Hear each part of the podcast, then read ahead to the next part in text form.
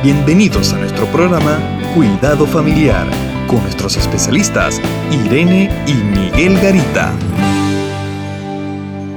Hoy queremos hablar del metas del matrimonio y la familia. En Filipenses capítulo 3 versículos del 12 al 14 el apóstol San Pablo habla de proseguir a la meta, de no pretenderlo haber alcanzado, pero continuamente habla, prosigo, me extiendo. Esa idea la vamos a llevar a mi matrimonio, a nuestro matrimonio, a mi familia. ¿Cuáles son tus metas como esposo o esposa? ¿Cuáles son las metas para tu familia?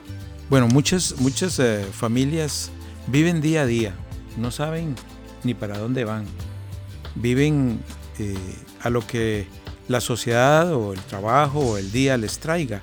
Y eso es muy malo para los hogares porque todos necesitamos tener una dirección. La vida es un caminar, un caminar diariamente. El hogar es un caminar con nuestra familia. Y si no sabemos a dónde vamos, podemos caer en varios grandes errores. Uno, cualquier cosa nos distrae. Cuando usted no sabe para dónde va, cualquier cosa lo distrae. Eh, lo puede distraer una moda y eso a veces no va en, favor de, desarrollar la pareja. Cuando no tenemos una meta para nuestro hogar, eh, no podemos prever el futuro, ni siquiera el futuro nuestro ni el de nuestros hijos, porque vamos el día a día y todos tenemos que pensar qué queremos, cómo quiero que estén mis hijos cuando ellos estén grandes, qué quiero que ellos, cómo quiero que sea la vida de ellos. Entonces, cuando no tenemos meta, eso es un problema serio para la familia. Por otro lado, si no tenemos metas, no sabemos cómo dirigir la familia. Los padres no saben cómo eh, disciplinar, cómo enseñar, cómo eh, orientar a sus hijos, porque no saben para qué. Simplemente nos dejamos llevar por las cosas de la vida. Por eso es importante tener metas muy claras. Y para tener metas muy claras, yo creo que tenemos que pensar realmente hacia dónde se dirige nuestra familia. ¿Cómo quiero yo que sea mis hijos? ¿Qué educación quiero que tengan? ¿Qué estabilidad quiero que tengan? ¿Qué eh, hábitos quiero que aprendan?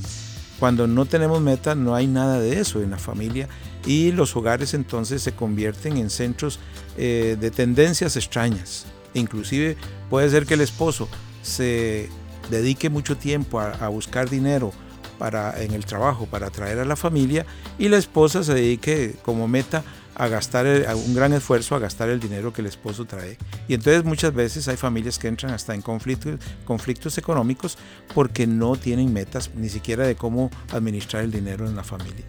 Tal vez hay matrimonios que nos están escuchando, hermanos, que dicen, bueno, tal vez eso es para el inicio del matrimonio, en la relación, pero no. Siempre debemos tener metas en nuestra vida, de acuerdo al ciclo que estés viviendo, tu ciclo de la vida, tu ciclo matrimonial, es poniendo nuevas metas. El apóstol San Pablo lo dice muy claro, es un presente y continuo. ¿Hacia dónde voy? ¿Te has hecho esa pregunta? ¿Hacia dónde quiero que mi familia vaya realmente? ¿O cómo quiero que estén mis hijos? ¿Cómo quiero que sean mis hijos? ¿Cómo quiero que mis hijos vivan la vida? Igual que nosotros, sin sentido, o que ellos tengan un sentido acerca de lo que es agradable y bueno en la vida. Solo cuando ponemos metas podemos tener este, estos elementos claros. Yo creo que las metas también nos ayudan a dos cosas. Primero, a ponerse de acuerdo. Si usted quiere tener una meta hacia la vida, tiene que ponerse de acuerdo. Eh, la meta nos da unidad en la pareja, y en la pareja y en la familia, porque entonces todos trabajan hacia una meta. La meta también nos ayuda a mejorar la comunicación porque para tener una meta es necesario que todos la sepan y que todos caminemos en una misma dirección. Es interesante cómo hay familias que se, desgastan porque uno va para un lado y otro va para otro lado. Queremos que usted, amigo y amiga que nos escucha, eh, pueda tener una meta, una meta de crecer en relación, de ser cada día mejor esposo y la esposa. Contáctanos a www.mesoamericaregion.org, sección Cuidado Familiar. Te esperamos.